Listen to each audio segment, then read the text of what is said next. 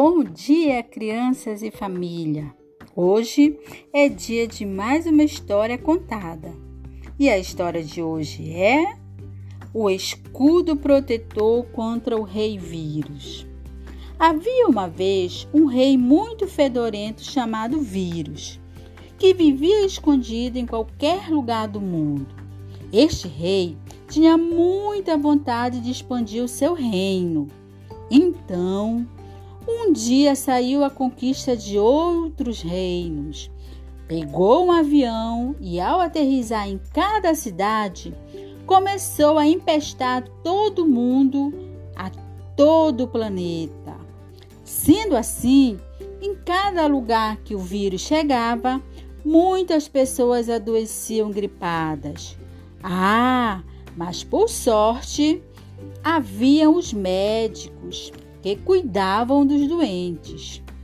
Quando alguém adoecia, lhes pediam que ficasse em casa, rodeado de muito amor e com toda a sua família, até que se sentisse melhor. Era a forma de não se contaminar. Um dia, para poder vencer o rei vírus, decidiram fechar creches, jardim e escolas. As crianças ficaram muito tristes porque queriam estar com seus amigos, brincar e aprender. Então, uma ideia super poderosa surgiu para ajudar os médicos: o escudo protetor. Assim, as crianças podiam seguir brincando juntos sem se contaminar com a gripe.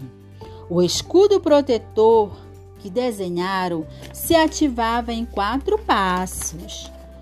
O número um eram dedos abraçados, um pouquinho com água e sabão. Dois, mão com álcool gel para dar aplausos.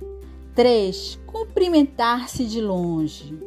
E o quatro, se houvesse tosse, usar os braços. Um, dois, três, quatro. Escudo protetor ativado.